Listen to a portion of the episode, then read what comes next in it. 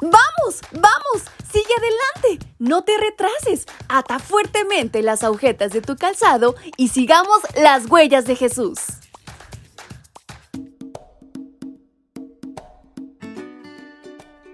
Muy buenos días mis pequeños y grandes, ¿cómo están en esta mañana? Su amiga Fabi les acompaña nuevamente y les da la más cordial bienvenida a este su devocional para menores y adolescentes. ¿Qué tal pinta su semana? Espero que muy bien y sobre todo que tengan mucho entusiasmo para iniciarla. Y en este 17 de julio hay una gran historia por descubrir. ¿Quieren saber de qué se trata? Pues esta lleva por título Los tormentos de Saúl. En cuanto a Saúl, otra vez lo atacó el espíritu maligno de parte del Señor, y estando sentado en su habitación, con su lanza en la mano mientras David tocaba, intentó clavar con ella a David en la pared.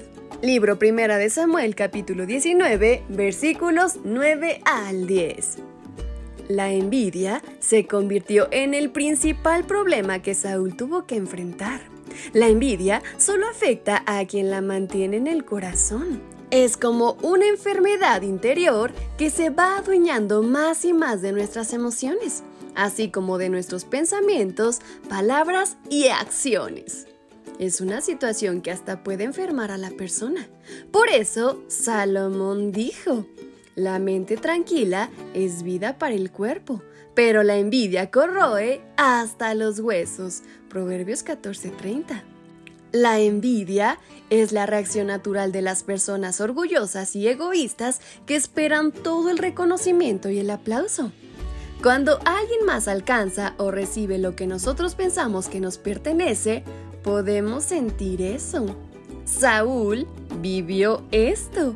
Decía que ya no iba a perseguir a David, pero al día siguiente rompía su juramento y buscaba matarlo. Saúl era como un hombre que hoy piensa una cosa y mañana otra, y no es constante en su conducta. La envidia en su corazón llegó a actos espantosos. Más de una vez le arrojó la lanza a David mientras tocaba el arpa. Saúl hasta fue capaz de arrojar la lanza contra su propio hijo Jonatán con la intención de matarlo. ¿Te imaginas? Incluso ordenar la muerte de 85 sacerdotes que vivían en Nob, pues los acusó de haber ayudado y protegido a David. La lección es clara. Dios quiere que seamos agradecidos con lo que nos da. Quiere que experimentemos satisfacción y contentamiento.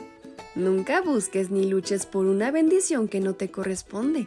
No permitas que un sentimiento equivocado arruine tu vida ni la de tus seres queridos.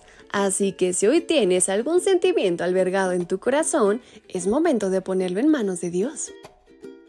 Y con estas palabras en mente es como nos despedimos de nuestra reflexión. Su amiga Fabi les envía un fuerte y muy caluroso abrazo hasta donde quiera que se encuentren. ¡Hasta pronto!